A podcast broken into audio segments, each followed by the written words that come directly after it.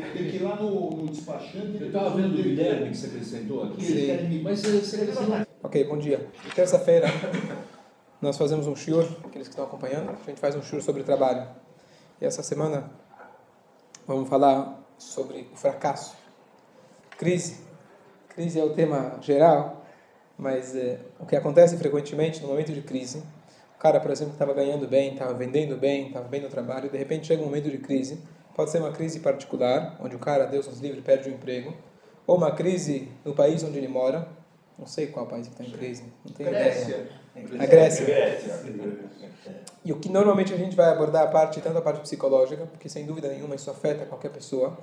Não só o desespero, que a pessoa, poxa, como eu vou ter para lançar a partir de agora, quando as coisas estão difíceis, mas isso muitas vezes desmoraliza a pessoa. Quando a pessoa vê que ele perdeu o emprego, Deus nos livre, teve um corte na empresa e ele foi cortado junto. Então ele, é difícil ele pensar apenas, poxa, a empresa a empresa fez um grande corte e me colocou junto. A pessoa pensa, poxa, eu não era bom o suficiente e por isso me colocaram para fora.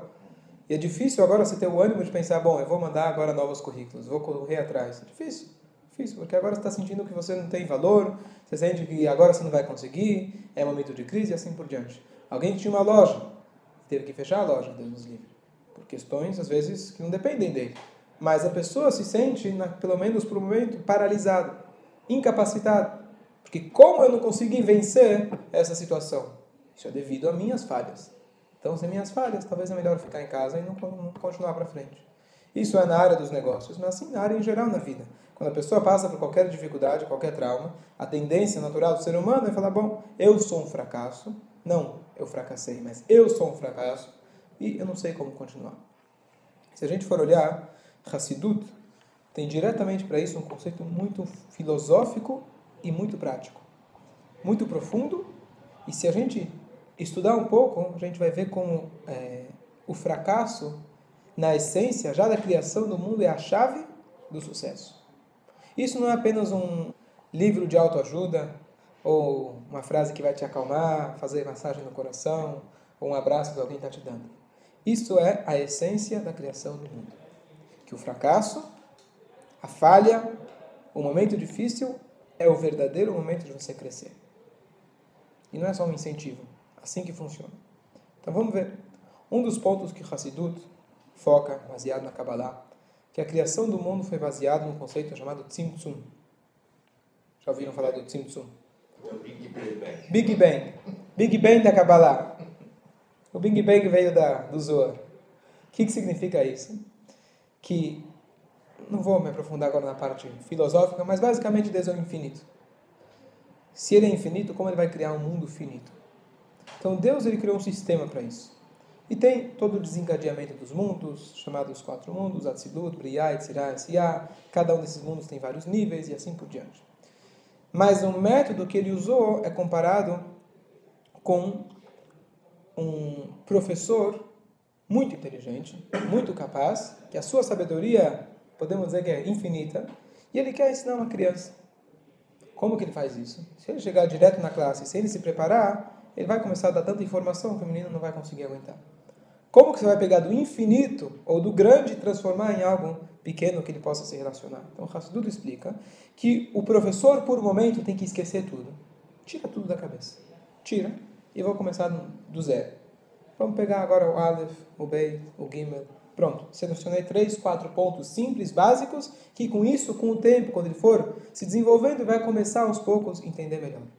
Então o que você faz? O filtro, para ele funcionar, você precisa primeiro tirar tudo da cabeça e aí você começa de novo. Então assim está trazido em relação ao Tzimtzum.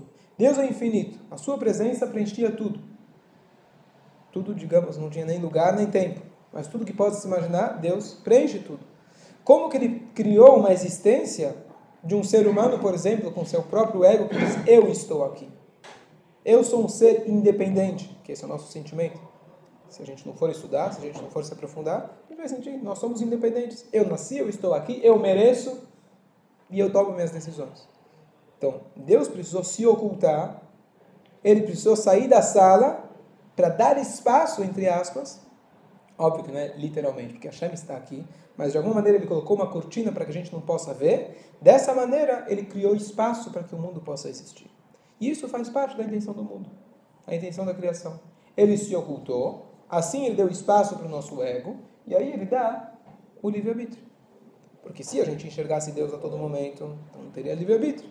Se Deus estivesse presente e a gente pudesse ver a sua presença, ele está presente, mas se a gente pudesse ver claramente a sua presença, a gente iria seguir a sua vontade sempre. Então Hashem se ocultou para poder criar o mundo. Qual é o objetivo? Dar o livre-arbítrio. Por que o livre-arbítrio? Porque esse é o prazer que Deus queria ter na criação do mundo. Criar um mundo físico egoísta, onde o ser humano, Yehudi, ele pode superar o seu ego e ainda assim buscar Hashem, fazer a vontade de Hashem. Então, de novo, qual é a essência para isso? Foi o Tzimtzum. Ele precisou se ocultar. Se a gente for observar, a criação é a essência de tudo.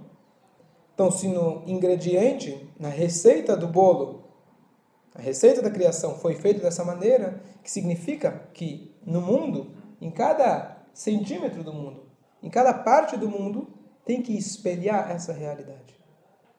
A realidade na qual Hashem usou para criar o mundo. Então vamos dar mais alguns exemplos sobre essa questão do Tzimtzum. Quando você vai estudar um assunto com ideias já pré-existentes, você sempre vai relacionar aquilo que você está estudando com algo que você já sabe. E aqui um parênteses importante. Muita gente, quando vai numa palestra, escuta uma palestra. Na hora que o cara está falando, você já está processando o assunto. Já está pensando, ah, o que ele falou, ah, tem a ver, justo aconteceu isso comigo ontem no trabalho. O que ele está falando é verdade. Aconteceu na minha casa ontem. E aí você já começa a pensar no teu assunto. É bom? Claro, você está relacionando a palestra. Mas é péssimo, porque você deixou de escutar o cara. Tua atenção já, já, já, já foi. Porque a nossa tendência é ligar o que você ouve relacionar com aquilo que você já sabe. Ou muitas vezes você escuta alguém falar, ah, sei, sei, já ouvi. Então o que acontece? Você já descartou. Você não teve a, o bitul, você não teve a anulação de dizer, deixa eu calar minha boca, calar meu cérebro e prestar atenção, prestar atenção no que ele vai falar. Quem sabe vai ter uma novidade.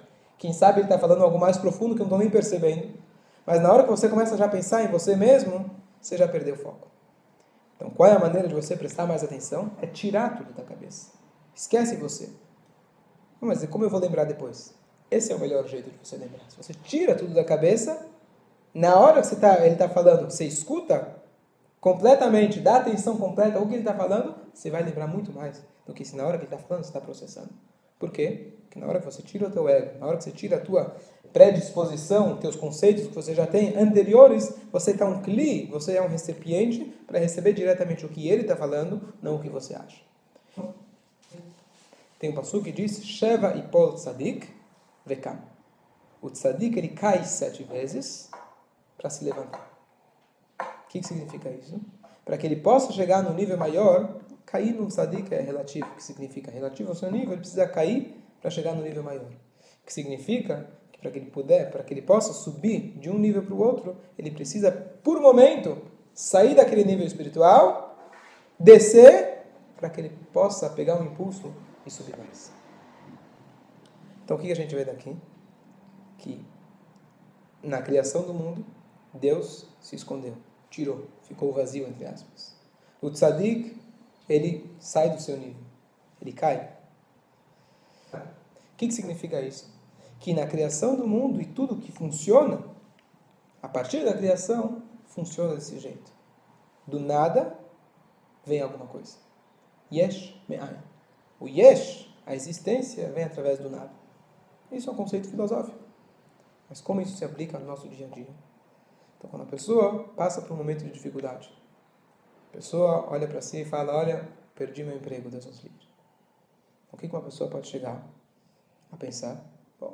perdi, eu falhei e agora não tem mais jeito. Ou a pessoa se culpa, ou a pessoa desiste, se desincentiva no mínimo. O que, que fala para a gente a Torá? Saiba que toda yeridá é letzorech aliyah. Toda queda, obrigatoriamente, ela é para um aliyah maior, para que vocês possam subir mais. Não existe o conceito na Torá, no judaísmo, na vida, de cair. Cair por cair. Não existe. Não existe fracasso por si. Qualquer momento onde a pessoa sente que ele caiu, obrigatoriamente na existência, Deus colocou isso engravado em cada centímetro da criação, que a queda é para uma subida maior. Toda queda, todo momento de dificuldade, o propósito dela é para uma subida maior. Depende agora se você enxerga isso ou não. Você pode pensar, bom, é uma queda para eu cair. Por que não? Talvez a queda é para eu de fato ficar lá embaixo. Não existe. Toda queda tem, por natureza, impulsionar para algo maior. Quando alguém começa a fazer um projeto, um plano, vou construir um prédio, eu vou fazer um plano. E ele começa a fazer a planta, começa a fazer a planta, começa a fazer a planta. Ele bate na mesa, não ficou do jeito que eu queria. Não, não tá bom. O que, que ele faz? Começa a mudar aqui, começa a mudar ali, começa a mudar aqui. No final, tudo que ele mudou ainda estava com as bases da anterior. O que, que ele tem que fazer? Pessoa corajosa. Ele pega a primeira, rasga em pedacinhos, esquece tudo que foi e recomeça do zero. E como alguém me disse uma frase uma, uma vez que ficou muito gravada, que se uma pessoa não está disposta todo dia a começar do zero o seu livro, a sua história, não vai dar certo. Todo dia, quando você acorda de manhã, você tem que estar pronto a rasgar o que foi e recomeçar do zero. E para isso precisa de muito bitudo, precisa de muita anulação. Mas o que foi ontem? O verdadeiro crescimento vem quando você Esquece. Esquece o que foi. E aí você vai ter um crescimento completamente diferente do que foi antes. Assim funciona no trabalho, assim funciona em tudo. Se a gente for observar mais um exemplo da natureza, a semente, como que ela funciona para crescer? Apodrece. Ela primeiro apodrece. Apodrece. Acabou. Você vai olhando, não tem nada. E só assim que ela cresce verdadeiramente. Na vida, especialmente agora no momento de crise, se a gente quer saber, a gente tem que encarar que a crise que tem no nosso país, a crise que está acontecendo em tudo, não existe outra opção. Tenho que encarar isso como uma oportunidade de crescimento. E não é simplesmente alguém chega e fala, não, fica tranquilo, vai passar, vai melhorar. Não existe outra, outra, outra possibilidade. Quando existe um momento de dificuldade, é para quê? Para que você possa crescer mais. Se você encara dessa maneira, você já vai saber que isso aqui é um teste. A gente falou antes do Talmud Bavli, o Talmud a Gemara, que faz perguntas e respostas. Alguém se preocupa com uma pergunta? Se alguém te faz uma pergunta, o que você faz? Tenta responder. Tenta responder. Então, quando a Hashem coloca para nós um desafio, tem que entender que é um desafio. Ele está puxando o elástico para que você possa ir mais para frente. Você possa pegar o impulso e dar para frente. Não existe outra, outra, outra possibilidade. Todo momento de crise, todo momento de dificuldade é para você crescer mais. Isso a gente pode aplicar em qualquer área da vida. Área de saúde. Por exemplo, quando alguém fica doente, Deus nos livre. Ele tem que encarar que esse é um momento de crescimento. Se Deus quiser, ele vai poder melhorar, inclusive. Mas esse é um momento onde ele pode se fortificar. Ele tem que encarar isso como um momento de pessoa se fortificar. A pessoa passa por um desastre, Deus nos livre. Esse é o momento da pessoa encarar isso como um momento de, de crescimento. Uma história famosa, comentei outra vez. Chegou uma vez alguém para o Rebbe, ele falou, ah, Rebbe, estou muito desapontado, desiludido, o mundo é muito, muito, muito difícil. Sobe, desce, às vezes a gente acorda com um estado de humor, pois outro, pois muda, sobe, desce, crise vai, crise vem. Por que Deus não podia ter feito simplesmente uma linha reta? Pelo menos um pouco mais reta do que é. O Rebbe deu para ele aquele famoso exemplo, falou, olha, você gosta de artes? Ele falou assim, eu curto quadros, etc. Ele falou, quanto custa um quadro de um artista famoso? Vamos chutar. Depende do quadro, depende do artista. Vamos colocar lá 10 mil dólares um quadro. Uma pintura. Quanto custaria, perguntou para ele o Rebbe, uma foto dessa mesma pintura? A mesma cena que foi pintada, quanto custaria um cartão postal daquela mesma cena? 25 centos. 25 centos. Hoje em dia o pessoal não sabe mais o que é cartão postal. Então, o que é cartão postal? Você manda por WhatsApp, manda uma fotinha já não tem mais. Perguntou para ele o Rebbe, qual é a lógica? Qual é mais perfeito? Qual é mais perfeito? A foto ou o desenho?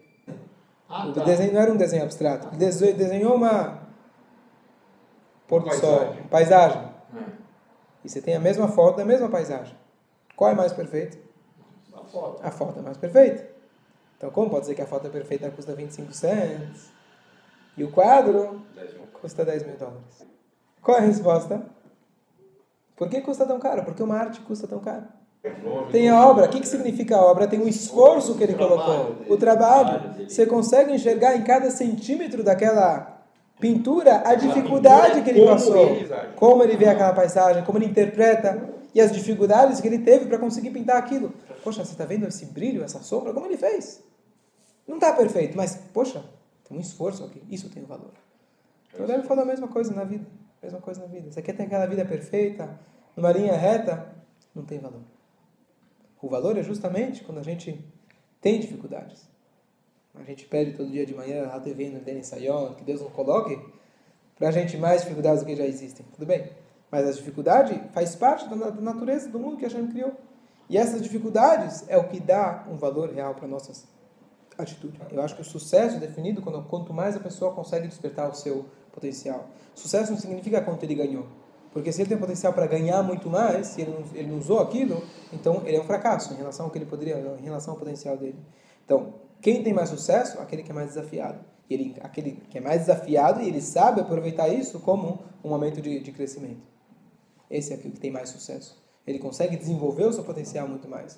Alguém que simplesmente tem seu potencial, o cara que é muito inteligente, e ele usa aquilo, ele estuda, mas ele não se esforça para fazer mais do necessário. Então ele é um fracasso. Ele é um fracasso porque ele tem um potencial tão, tão grande e ele está usando 1% do, do, do cérebro dele. Então ele é um fracasso. Quem tem sucesso é aquele que ele é desafiado. Então o que acontece no dia a dia, quando a gente, quando a gente é desafiado, tendência humana é a gente falar, eu não presto, eu não sirvo, não vai dar certo. E a gente se tranca no quarto, coloca a cabeça embaixo do travesseiro, se fecha, chora, fala, o mundo acabou para mim. Isso é uma atitude. Na Torá não existe isso. Na Torá você tem que, ok, a Torá reconhece que existe esse sentimento, a pessoa pode, surge na cabeça esse tipo de, de ideia de falar que eu vou desistir, mas a gente tem que ter a certeza que isso é um momento de crescimento. A famosa história da Guimará, Nahum Gamzu, aquele homem que sempre falava Gamzu de Tová, também isso é para o bem. Ele conseguia enxergar a cada momento da vida que uma dificuldade era um momento de, era uma oportunidade. Então, aquela famosa história, na época dos Yudim, estavam sobre o Império Romano e os laços entre eles não estavam dos melhores. Os judeus se juntaram, falaram: vamos dar um presente para o nosso imperador. E aí eles se juntaram, cada um fizeram uma vaquinha, deram, conseguiram juntar um tesouro, uma caixa, um baú, e deram para o Nahum digamos, um homem de confiança. E ele fez a viagem, no meio da viagem, foi para uma estalagem, ele deixou lá o baú, o dono da estalagem ficou de olho, imaginou que tinha lá alguma coisa. No meio da noite, o dono da estalagem tira toda a grana e substitui por terra. Bom, Nahum, digamos, um dia seguinte, logo foi verificar, acordou cedo, foi ver se estava lá, ele viu que estava de terra. Tentou descobrir, não conseguiu provas para nada. O que, que ele falou?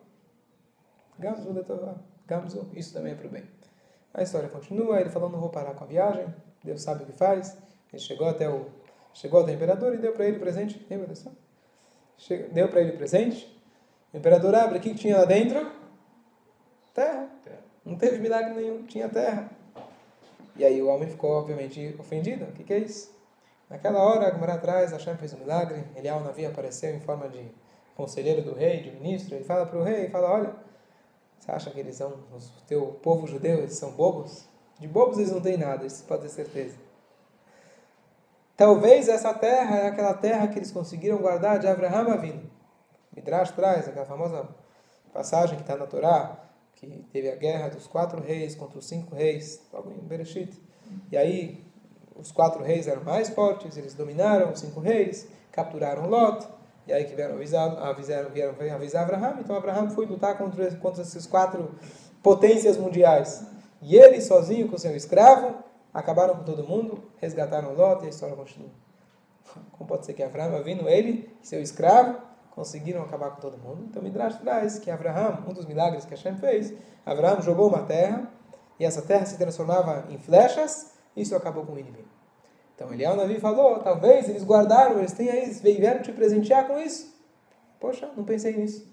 Então ele tinha justamente uma cidade que não se rendia, tinha lá uma um inimigo que nunca conseguia, nunca conseguia dominar aquela cidade porque eles não se rendiam. Ele mandou o pessoal pegar aquela terra e testar. Acredite se quiser, a terra se transformou em flechas. E aí acabou com o inimigo, então de fato ele ficou, refez os elos com os judeus, agradeceu o presente, ficou tudo muito bom.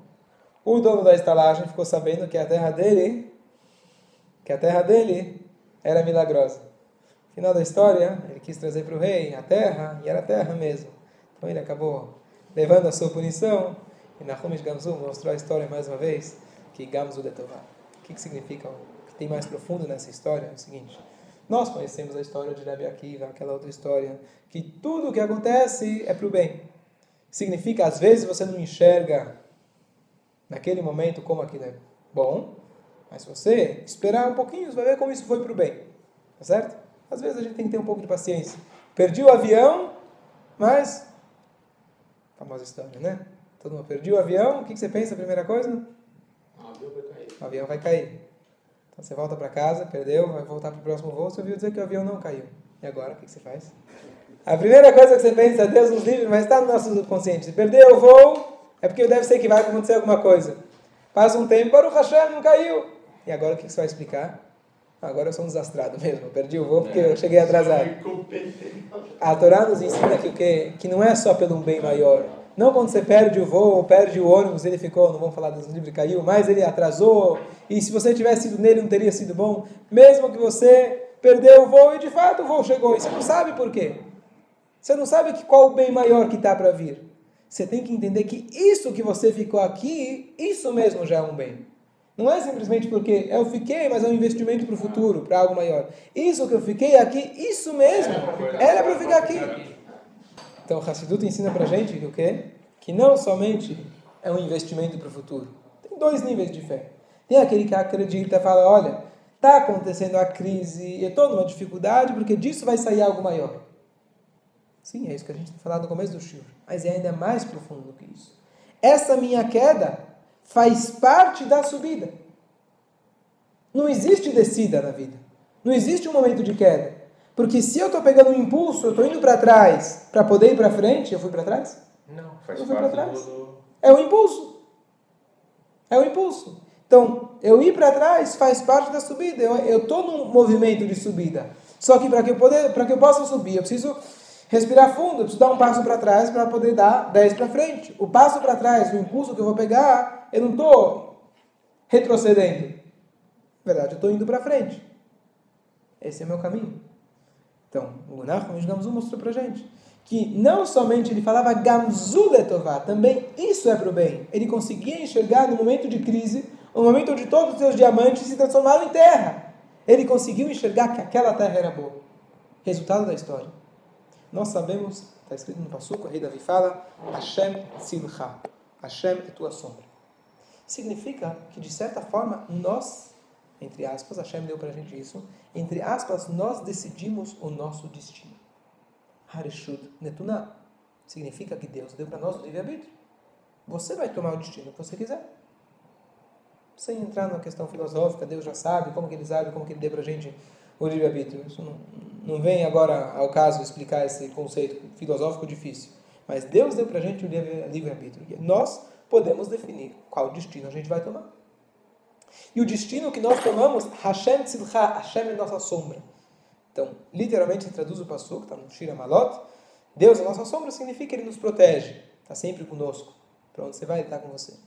Mas Deus é nossa sombra, mais ainda, Hassidut explica que significa que Ele se comporta com a pessoa de maneira recíproca. Se a pessoa dá um sorriso, Ele dá um sorriso. Se a pessoa fica de cara fechada, vai ser, a resposta vai ser do mesmo, da mesma maneira. Ou seja, da maneira que você vai encarar um desafio, é assim que ele vai se responder. Então, qual, de que maneira Hashem respondeu, por exemplo, Nahum Gamzu? Pensa bem na história. Se ele tivesse dado aquele presente de diamantes para o imperador, o imperador ia ficar feliz? Ia ser mais um. Vai saber. Mais um. Ok, bota, bota lá no, no canto. Mais um. Obrigado, agradeço. Podem ir embora. Um gesto bonito. Agora, uma vez que Nahum Gamzu ele teve uma fé num nível tão grande de acreditar que não isso é por um bem maior, e sim, isso mesmo é o bem. Olha a troca que ele teve. Você pergunta para ele agora, o que foi melhor, a terra ou os diamantes? A terra foi um ótimo negócio. Muito melhor do que você esperava. Por quê? Porque isso foi o resultado da fé dele. A fé dele era tão grande que ele conseguia enxergar um desafio como uma oportunidade. Ele conseguia enxergar o desafio que ele próprio era algo maravilhoso. Hashem respondeu para ele que a terra mesmo se transformou em algo maravilhoso. E assim a gente tem que encarar. Então, três níveis. Um nível é o cara que desiste. Hashem te deu um empurrão para trás. Essa é a diferença. Às vezes, você tem que perceber que o empurrão que você recebeu para trás, que veio de cima, mas ele te colocou isso por um motivo. Então, um primeiro que recebe um empurrão para trás e fala, não, quer dizer que é para eu cair. Então, eu vou ficar aqui atrás. Não vou nem tentar de novo. O segundo que recebe um empurrão fala, poxa, quer dizer que eu tenho que me equilibrar melhor. Eu vou ficar mais forte. E o outro entende que o empurrão não é empurrão. O empurrão é mais do que alguém te puxar para frente. O empurrão para trás, ele é mais forte do que alguém te empurrar para frente. Assim que a gente tem que encarar a crise. Assim que a gente tem que encarar as dificuldades no dia a dia. Se qualquer coisa acontece na vida de um Yodi, ele tem que buscar algo mais profundo. Ele tem que cavar. Ele tem que começar a pensar, começar a buscar o que, que eu fiz de errado, em qual ponto eu errei, o que, que eu posso melhorar para o futuro. E dessa maneira ele vai acreditar não que eu sou um fracasso. Eu não sou um fracasso, não tenho Yudi que é fracasso, em nenhum aspecto. Porque você manda chamar, terrorar, com um potencial divino. Você tem um potencial divino, que é infinito. Você não pode ser um fracasso porque Deus te colocou aqui. Não existe um Yodi que é um fracasso. Eu fracassei. Ou melhor dizendo, aconteceu alguma coisa, eventualmente por força maior, ou mesmo que eu errei, mas um erro que eu fiz é para eu aprender. E esse erro foi muito positivo. Quantas vezes na vida, se a gente sabe encarar as coisas de maneira adequada, se ninguém te puxa a tua orelha, você fica na mesma. Alguém que é grande, ele sabe agradecer aqueles que deram um empurrão para ele, aqueles que criticaram, aqueles que mostraram para ele na cara o que ele estava de errado, o que ele fez de errado. Assim ele conseguiu crescer. A famosa frase: ame as críticas, porque ela vai te colocar no lugar, no lugar adequado. Uma pessoa escuta uma crítica, se ofende? Normal, claro que se ofende. Você apontou para mim uma coisa, quanto mais verdadeiro, a verdade dói. Quanto mais verdadeiro, mais me toca. Fala para a gente a Torá, ame as críticas. Porque se você souber amar as críticas, ou seja, apreciar, saber que isso é uma mensagem, saber que isso é um momento de você, tá, realmente, preciso olhar no espelho e ver o que eu posso melhorar em relação a isso. Quando você faz isso, você começa a se melhorar, você começa a crescer. Então, em vez de odiar a pessoa, julgar a pessoa que te criticou, leva isso como uma mensagem para você crescer. Mas se você parou e caiu, depois que você percebeu que você caiu, você pode pensar, bom, eu caí também por um motivo. Para eu poder agora pegar fôlego e subir mais ainda.